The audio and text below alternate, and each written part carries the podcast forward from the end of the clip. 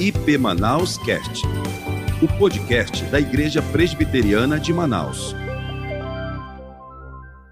Queridos, nós estamos ministrando a palavra do Senhor ah, numa, numa sequência ou numa série de mensagens que Deus colocou no coração da liderança pastoral da igreja. E nós estamos escrevendo a respeito disso e est estamos expondo as sete, as, as cartas do Senhor às sete igrejas ah, da Ásia Menor. Então, nós estamos meditando no capítulo 2 e o capítulo 3 de Apocalipse. Por gentileza, abra sua Bíblia no livro de Apocalipse, capítulo de número 2. Nós já ministramos sobre a igreja de Éfeso e o tema foi um chamado à intimidade. Hoje nós iremos ministrar sobre a igreja de Esmirna e o tema da mensagem é um chamado à fidelidade. Um chamado à fidelidade. Apocalipse capítulo 2, versículos 8 a 11. Diz assim a palavra do Senhor. Você que está em casa, Apocalipse capítulo 2, versículos de 8 a 11. Ao anjo da igreja em Esmirna escreve: Estas coisas diz o primeiro e o último, que esteve morto e tornou a viver. Conheço a tua tribulação, a tua pobreza, mas tu és rico. E a blasfêmia dos que a si mesmos se declaram judeus e não são, sendo antes sinagoga de Satanás. Não temas as coisas que tens de sofrer. Eis que o diabo está para lançar em prisão alguns dentre vós, para ser dispostos à prova. E tereis tribulação de dez dias. Sê fiel até a morte, e dar-te-ei a coroa da vida. Quem tem ouvidos, ouça o que o Espírito diz às igrejas. O vencedor, de nenhum modo, sofrerá dano da segunda morte. Vamos orar, queridos. Deus, muito obrigado por essa noite. Já adoramos o teu nome com esse cântico. Foi na cruz, cântico que declara nossa vitória em Cristo Jesus. Nós já oramos, Senhor, intercedemos mas eu quero te pedir, Deus, no nome de Jesus, antes desta ministração, que o Senhor intervenha sobre os nossos queridos irmãos e irmãs que estão enfrentando enfermidades difíceis, ó Deus. Ó Deus, no nome de Jesus, no nome de Jesus, o Senhor que é o médico dos médicos, intervém nos irmãos que estão sofrendo com a Covid-19. Intervém na vida dos irmãos que estão sofrendo com todo tipo de enfermidade emocional, psíquica, física. Senhor, tens misericórdia Traz livramento à Romana, traz livramento ao Nivaldo, à sua esposa, ao Sérgio. Essa é a nossa oração, Senhor. E nós a fazemos no nome santo de Jesus, pedindo a iluminação do teu espírito para a exposição da tua palavra. Que seja assim. Amém. Todos os que desejam viver piedosamente serão perseguidos. Essa foi a palavra do apóstolo Paulo na segunda carta a Timóteo, no capítulo 3, versículo 12. Essa foi a afirmação do apóstolo dizendo de que todos aqueles que desejam viver uma vida piedosa, eles serão perseguidos. Ao longo da história, irmãos e irmãs, a igreja tem vivido, tem sido acometida de muitas perseguições. A igreja, ao longo dos séculos, tem enfrentado grandes tribulações. E a igreja de Esmirna, no meu olhar, é um paradigma, é um modelo de uma igreja que enfrentou um grande sofrimento, uma grande tribulação por amor a Cristo, fidelidade a Cristo. Por isso, esta mensagem de Apocalipse, capítulo 2, versículo 8 a 11, fala grandemente à igreja nos dias em que nós estamos vivendo. Antes da exposição desse texto, é digno de nota observarmos a cidade de Esmirna. Temos uma visão, um cenário dessa cidade. Esmirna era conhecida como o orgulho da Ásia. Era conhecida como a coroa da Ásia. Era uma cidade esplêndida. Uma cidade forte comercialmente falando por causa da sua do seu comércio em termos de exportação.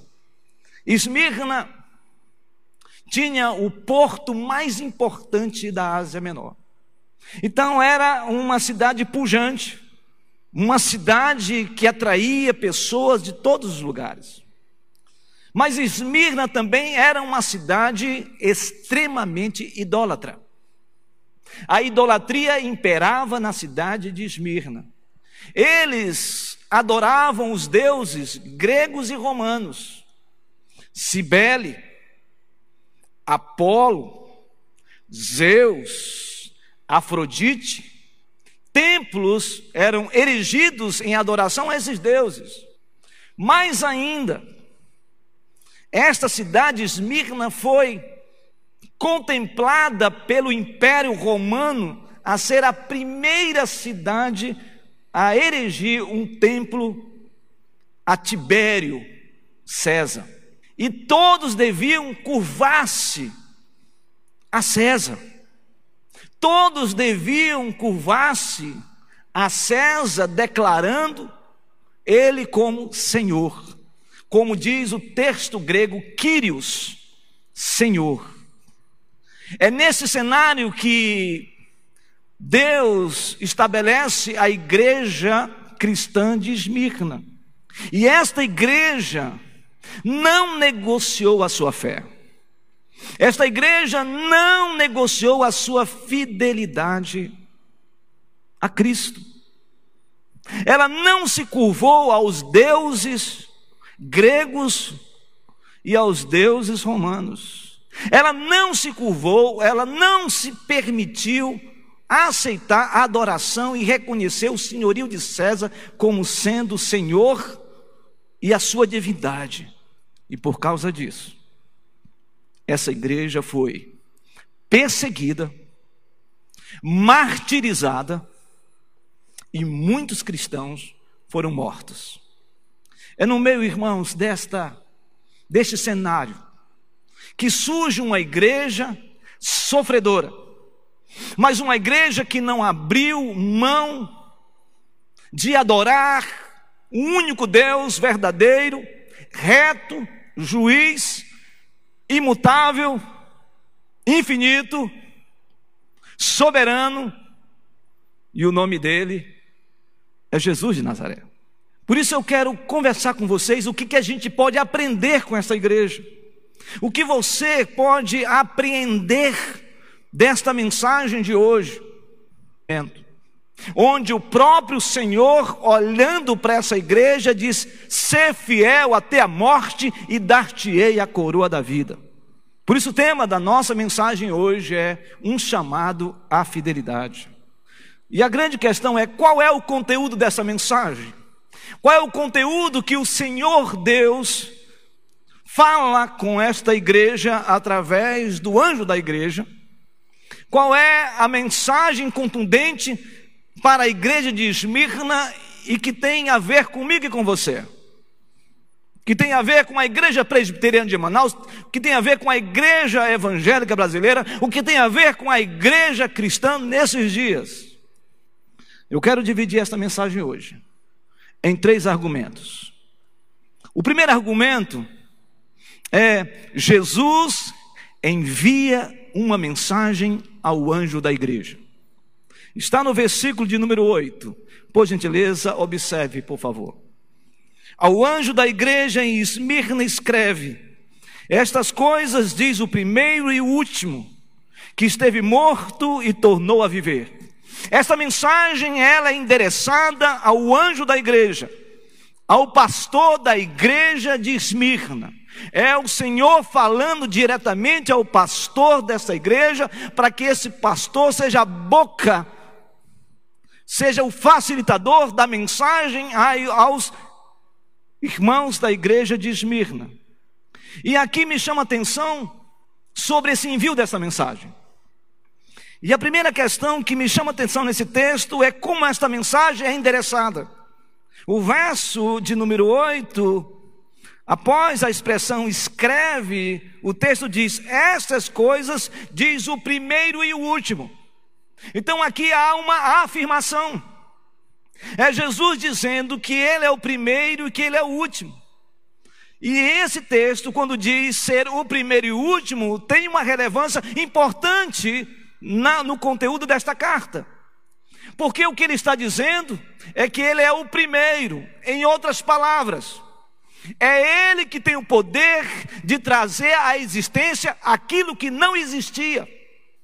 É ele que tem o poder de fazer e de criar todas as coisas que não existiam. Esse é o poder do Logos. Esse é o poder da palavra. É exatamente isso que ele está dizendo. Quem está dizendo, quem está falando a igreja, é o Todo-Poderoso que traz à existência aquilo que não existia. É por isso que João, no capítulo 1, versículo 1 do Evangelho, ele afirma isso, dizendo que no princípio era o Verbo, no princípio era a palavra. E a palavra estava com Deus. E a palavra, o Logos, o Verbo, era Deus. Ou seja, antes de tudo, antes de tudo existir, a palavra já existia, o verbo já existia, o primeiro já estava ali estabelecendo, dizendo que ele tem o poder de fazer todas as coisas. Então é esse Jesus que está falando para a igreja. É esse Jesus que está falando com a igreja presbiteriana de Manaus nesta noite. Mas não só isso, ele é o primeiro e o último. E aqui a ideia de ser o último é a ideia de que todas as coisas foram criadas para a sua glória. Você crê nisso? Por isso que o texto, no capítulo 1, versículo 17 de Apocalipse, reafirma isso dizendo: Ele é o primeiro e o último. E quando a gente olha para o capítulo 21 de Apocalipse, nós vamos ter esse entendimento quando ele diz: Eu sou o Alfa e eu sou o Ômega. E ele continua dizendo nesse texto, no verso 8, que esteve morto e tornou a viver. Ele morreu pelos nossos pecados. Ele tornou a viver para que eu e você fôssemos justificados e nós obtivéssemos a vida eterna como nós a temos hoje em nome de Jesus. Você crê nisso, meu irmão? Então, essa mensagem é uma mensagem para nós nessa noite. Essa mensagem é para você que vive sofrendo, que vive passando por duras provas, você que está vivendo tempo de tribulação. Esta mensagem é para você. O segundo argumento desse texto que eu quero compartilhar com você hoje, nesta noite, é sobre Jesus enuncia os atributos oniscientes dele nesse texto. Jesus enuncia, ou seja, ele expõe o seu, seu atributo de onisciência, de conhecer todas as coisas. Porque se o nosso Deus ele é onipotente como uma, uma qualidade inerente a Ele, e Ele não comunica isso com ninguém, Ele não divide a sua glória com ninguém, como diz o profeta Isaías, Como Ele é onipresente, Ele está no nosso meio, porque a Bíblia diz que Ele anda no meio do, dos cande, do candeeiro, ou seja, Ele anda no meio da igreja, Ele detém a igreja, Ele está no controle da igreja. Esse Deus também, Ele é onisciente. E esse aspecto de onipotência, onisciência e onipresença é um atributo que Deus não comunica absolutamente com ninguém, porque isto é a essência dele, inerente a, ele, e só ele o é, por isso que ele é Deus. E o verso de número 2 começa exatamente falando desse Jesus onisciente, esse Jesus glorificado, esse Jesus que está no trono. E o texto nos chama a atenção dessa exposição. A partir do verso 9, ele começa dizendo assim: para a igreja de Esmina: Conheço, eu conheço, eu conheço vocês. Esta carta é uma carta de consolação. Ele está dizendo: Eu conheço vocês. Nesta noite, o Senhor Jesus está olhando para as duras provas e as implicações mais profundas de batalha e de luta que você está enfrentando, e ele continua reverberando essa palavra: Eu conheço vocês. Nessa noite, você que está no seu quarto, você que está enfrentando lutas, você que está enfermo, você que está numa crise mais profunda da alma, nesta noite o Senhor Jesus continua dizendo: Eu conheço você. E ele conhece o que? O texto diz, em primeiro lugar, que ele conhece a tribulação dos esminianos. Ele conhece a tribulação daqueles crentes de Esmirna. Eu conheço o que? A tua tribulação. Porque era exatamente isso o que eles estavam vivendo. A palavra tribulação aqui nesse texto vem do grego triplis, que significa um aperto forte, alguém sendo esmagado, alguém sendo afligido, alguém que está padecendo profundamente com duras provas. E aí então o Senhor diz: Eu sei o aperto que vocês estão enfrentando, eu sei as lutas que vocês estão passando, eu sei da aflição que vocês estão enfrentando, eu sei da aflição da alma de vocês. E aqui, irmãos, o Senhor Jesus, que sonda os corações e sonda a sua igreja, ele sabe exatamente isso. A igreja de Esmina estava enfrentando uma luta grandiosa. A luta de não se submeter à adoração a falsos deuses. A luta de não submeter à autoridade divina de César. De não ajoelhar, de não se prostrar, de não se curvar diante das ameaças mais terríveis sobre essa igreja. Eu não sei se você sabe, mas a perseguição era terrível contra os cristãos de Esmirna, a ponto das autoridades levarem 1.200 cristãos ao Monte Pagos, em Esmirna, e arremessá-los vivos para a morte. Eles eram jogados nas arenas, eles eram devorados pelas feras, eles eram queimados vivos, mas eles não abriram mão da sua fidelidade a Cristo. 50 anos após esta mensagem, Deus levantou um homem, um bispo para a igreja de Esmirna, 155 anos depois de Cristo, chamado Policarpo, levado na presença do procônsul de Roma. E o procônsul disse a Policarpo: negue a Cristo. E Policarpo ficou calado. E aquele silêncio incomodou o procônsul, de tal maneira que ele disse: se você não negar a Cristo, não se submeter a César como Senhor, você vai ser lançado às feras.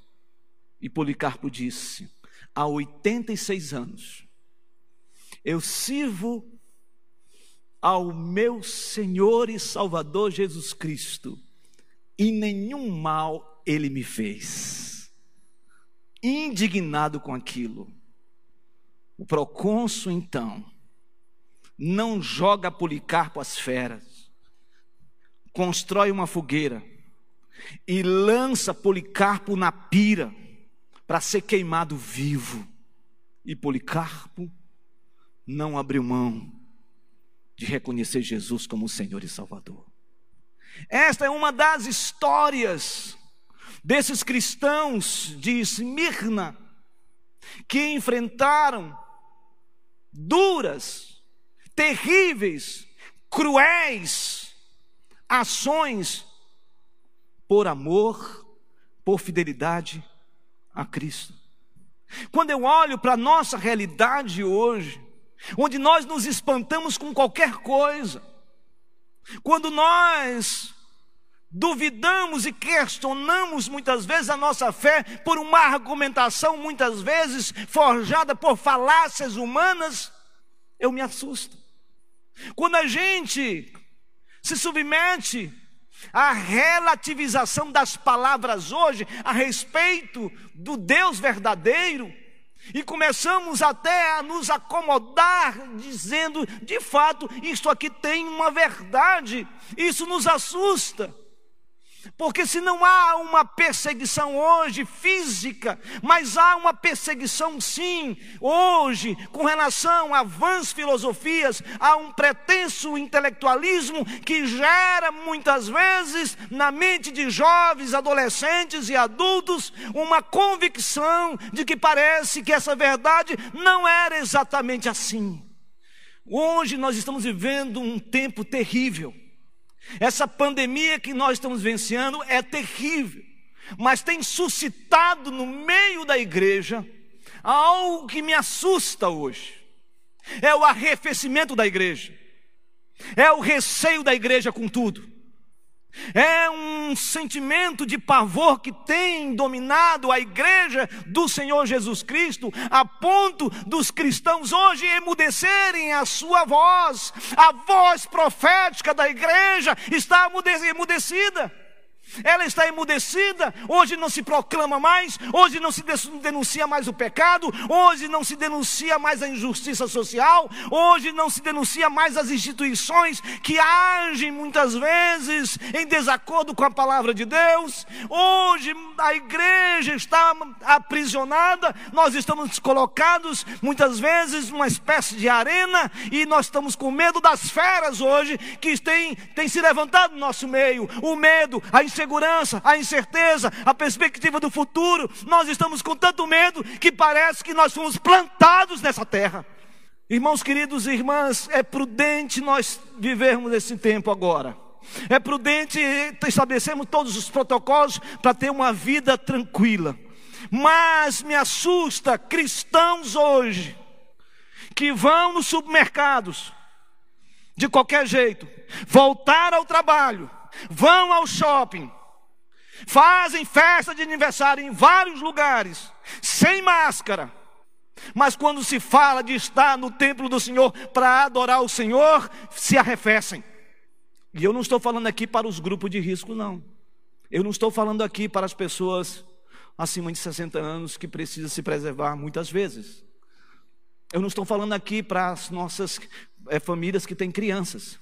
Eu estou falando para cristãos que estão hoje vivendo uma paura, um medo, uma fobia, como se nós fôssemos plantados nessa terra para sempre.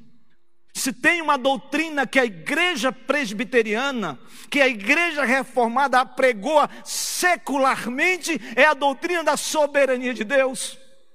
A soberania de Deus, Deus está no controle, Deus está no controle de tudo que está acontecendo, nada foge ao seu domínio, nada foge à sua direção, Ele reina, não cai uma folha, nenhuma, nenhum fio de cabelo, sem a permissão de Deus. Eu e você, meus irmãos, minhas irmãs, os nossos dias estão contados pelo Senhor, e um dia estaremos face a face com Ele para a glória do Seu nome. Eu conheço a tua tribulação.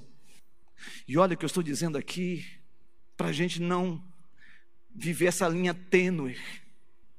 Temos que ser prudentes, temos que agir protocolarmente, temos que usar máscara, temos que fazer tudo que tem que ser feito para nos precaver desse vírus terrível. Mas isso tem um limite. A nossa fé não pode ser abalada por isso. Porque se este homem disse que nem a fogueira o deteve por amor a Cristo, nós também precisamos entender isso. Conheço a tua tribulação. Qual é a sua tribulação hoje?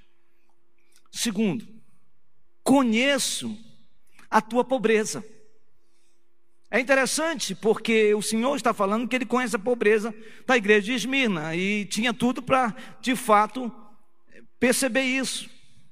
Porque era uma igreja, na maioria, de pessoas de classe social baixa, pessoas pobres.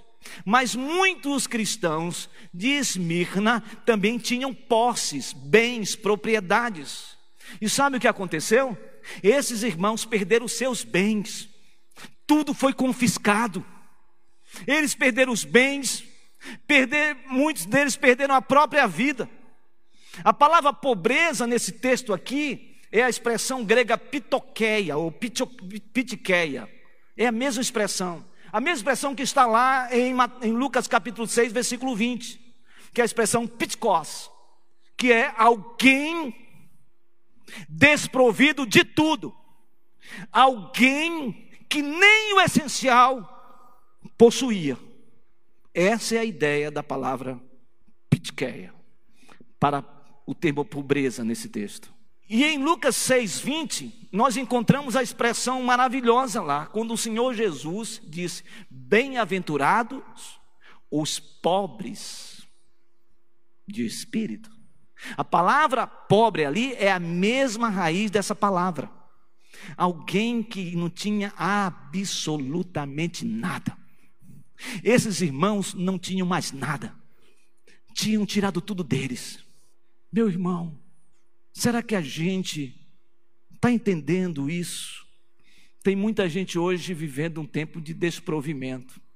Tem muita gente hoje desempregada, tem muita gente hoje vivendo de cesta básica, tem muita gente hoje passando necessidades terríveis, tem muita gente que perdeu o emprego, tem muita gente que perdeu muitas coisas. Mas eu quero dizer para você que você não perdeu uma coisa. Você não perdeu a sua fé em Jesus Cristo. Você continua sendo do Senhor Jesus. Você continua sendo do Senhor Jesus Cristo. Ele reina na sua vida. E a despeito de você não ter hoje uma condição melhor, ou você não esteja com uma condição melhor nessa sua caminhada, por mais que o inimigo tenha espoliado você, aviltado a sua vida, saiba de uma coisa: em nome de Jesus, o Senhor está dizendo para você: você é rico. Você é rico da graça de Deus. Que coisa maravilhosa. Viver desprovido de tudo, mas cheio da graça de Deus.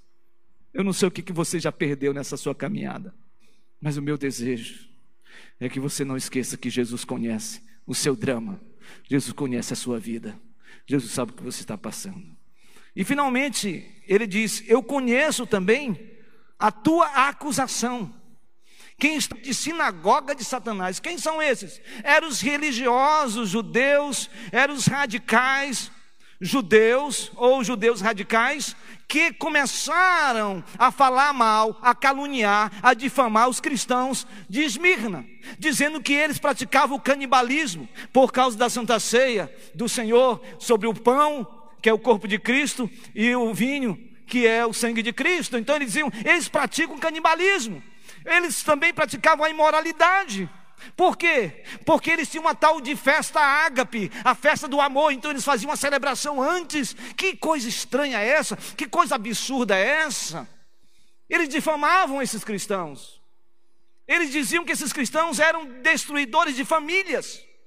Porque eles se convertiam e eles eram expurgados, eles saíam das famílias porque as famílias rejeitavam esses cristãos. Você já foi caluniado? Você já foi difamado?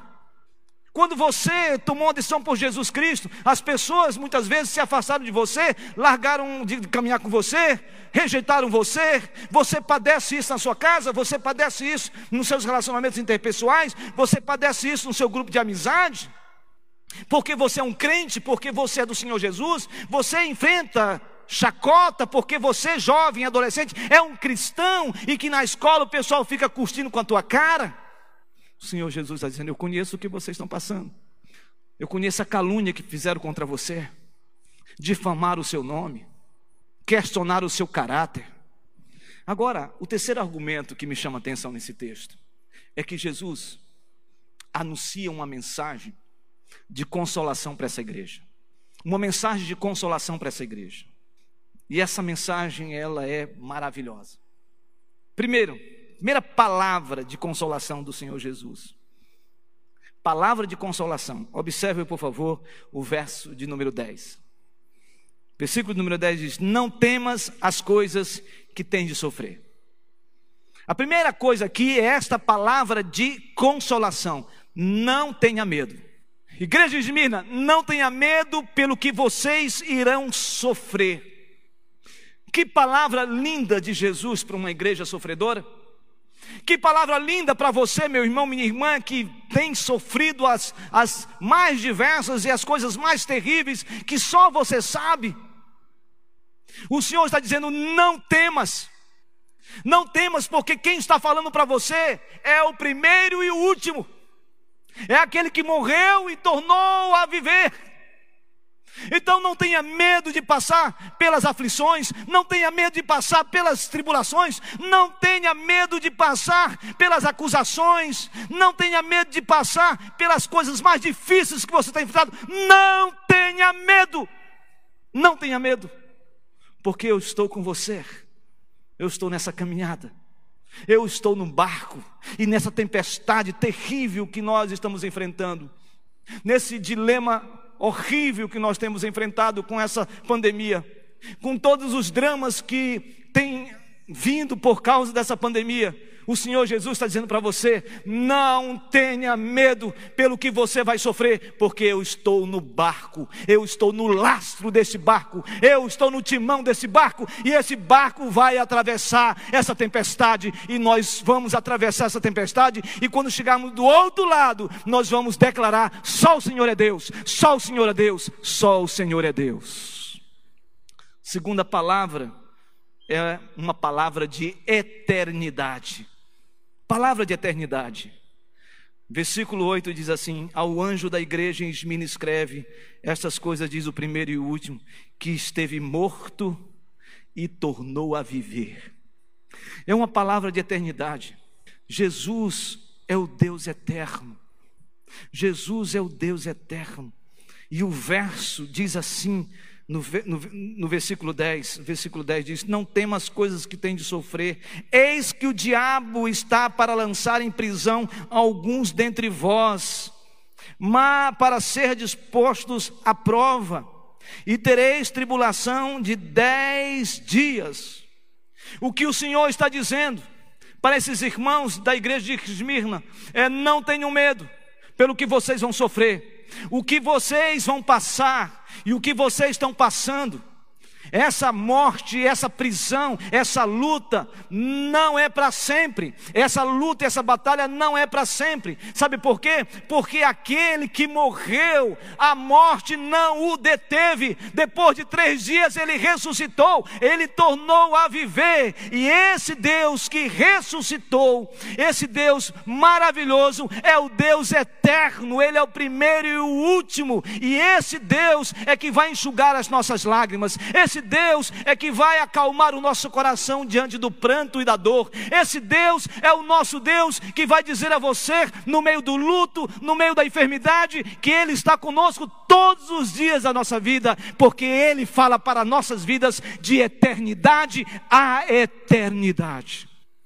Terceira palavra, palavra de autoridade. Diz assim: vocês vão passar uma prova grandiosa e tereis aflições grandiosas, mais de dez dias. Dez dias. O, an, o Senhor diz ao anjo da igreja: essa luta que vocês estão enfrentando, essa dor, essa tribulação, essa batalha, essa escassez, esse sofrimento, não vai ser para sempre. Palavra de autoridade. Dez dias.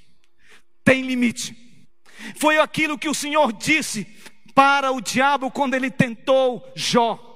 Você está vendo Jó, Jó, homem íntegro, correto, homem temente.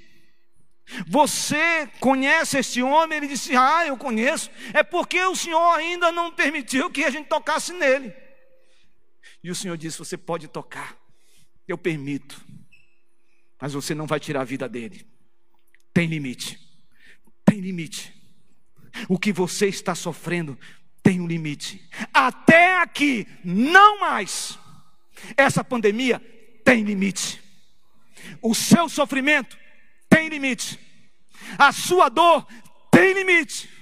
Por dez dias, assim como 70 anos, o povo viveu sob o cativeiro babilônico, e Deus, na sua graça, libertou este povo também o Senhor está dizendo para você que nesse cativeiro, nesses dez dias de sofrimento, de dor, de perseguição, de agruras mais terríveis, tem limite, e o limite é a palavra de autoridade dele, e é em nome de Jesus eu quero dizer a você que esse limite o Senhor está com a mão poderosa sustentando, e vai passar, e você vai passar tudo isso, e você vai receber a vitória de Cristo Jesus tem limite. Palavra de autoridade. Palavra de autoridade. E finalmente, palavra de vitória. Palavra de vitória. O texto diz assim, verso de número 10: Ser fiel até a morte, e dar-te-ei a coroa da vida. Ser fiel até a morte, até o final, e dar-te-ei a coroa da vida. Essa é uma palavra de vitória. E quem falou isso é aquele que morreu por nós e ressuscitou. Aquele que não somente ressuscitou, como foi assunto aos céus, e hoje é exaltado entre todos, e está sentado no trono. Em outras palavras, César não tem poder sobre vocês. César não é senhor de vocês. O mundo, irmãos e irmãs, não é senhor do povo de Deus. O diabo que impera e que age nesse mundo não é senhor do povo de Deus, porque aqueles que são nascidos de Deus, o diabo não toca. Por mais que a carne tente nos dominar, mas ela não é senhor da nossa vida, porque ele ressuscitou. E se Cristo ressuscitou, nós ressuscitaremos com ele. Vocês podem morrer fisicamente, mas continuem na fidelidade, porque eu vou dar a coroa da vida, e a palavra coroa nesse texto é Stefanos, que significa grinalda. Você vai receber a coroa do Senhor sobre a sua fronte. Mais ainda, Tiago capítulo 1, versículo 12 diz: Bem-aventurado os que suportam com perseverança a provação, porque depois de ter sido aprovado, receberá a coroa da vida, a qual o Senhor deu para aqueles que o amam. Quem crê nisso, diga amém. Então, no grande dia, a vitória é certa. Começa aqui e termina na eternidade. Quero concluir esta mensagem com o verso de número 11. O verso de número 11 diz: Quem tem ouvidos, Ouça o que o pneuma, que o Espírito Santo diz às igrejas. O vencedor de nenhum modo sofrerá dano da segunda morte. O que o Senhor estava falando para essa igreja de mim, nessa igreja sofredora, é: vocês podem até morrer por causa do martírio, por causa do escárnio, por causa dos seus algozes, mas essa é a morte física. Irmãos, nós podemos, como muitos irmãos têm sido vítima dessa Covid-19. Podemos até não chegar do outro lado do barco, fisicamente. Mas eu quero dizer uma coisa para vocês: a segunda morte não prevalece mais sobre nossas vidas, porque nós temos a vida eterna. A vida eterna. A vida eterna. A vida eterna. A segunda morte, todos morrerão um dia. A primeira morte, todos morrerão um dia. Mas a segunda morte para aqueles que foram lavados pelo sangue do Senhor Jesus não mais impera sobre o povo de Deus. No grande dia estaremos face a face com Ele por causa do sangue do Cordeiro, diante dele, para a glória dele, e nós diremos como igreja: a Ele a glória, o domínio, o louvor pelos séculos dos séculos. Amém. E então, irmãos, estaremos celebrando as bodas do Cordeiro para a glória e o louvor do nome do Senhor Jesus. Jesus Cristo. Amém. Quero desafiar você a olhar para essa igreja que foi fiel até a morte e que sejamos como igreja presbiteriana de Manaus. Seja a igreja que está aqui presente, seja a igreja virtualmente por esse tempo ainda. Que essa igreja possa dizer: nós continuamos fiéis ao Senhor até a morte, até a morte, porque nós temos certeza de que nós receberemos a coroa da vida, a coroa da vitória em Cristo Jesus. Que Deus abençoe a Sua palavra nesta noite, em nome de Jesus.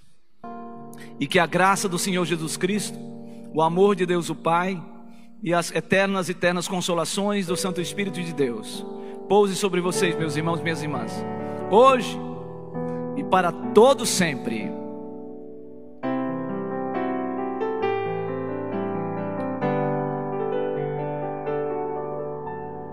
Ah.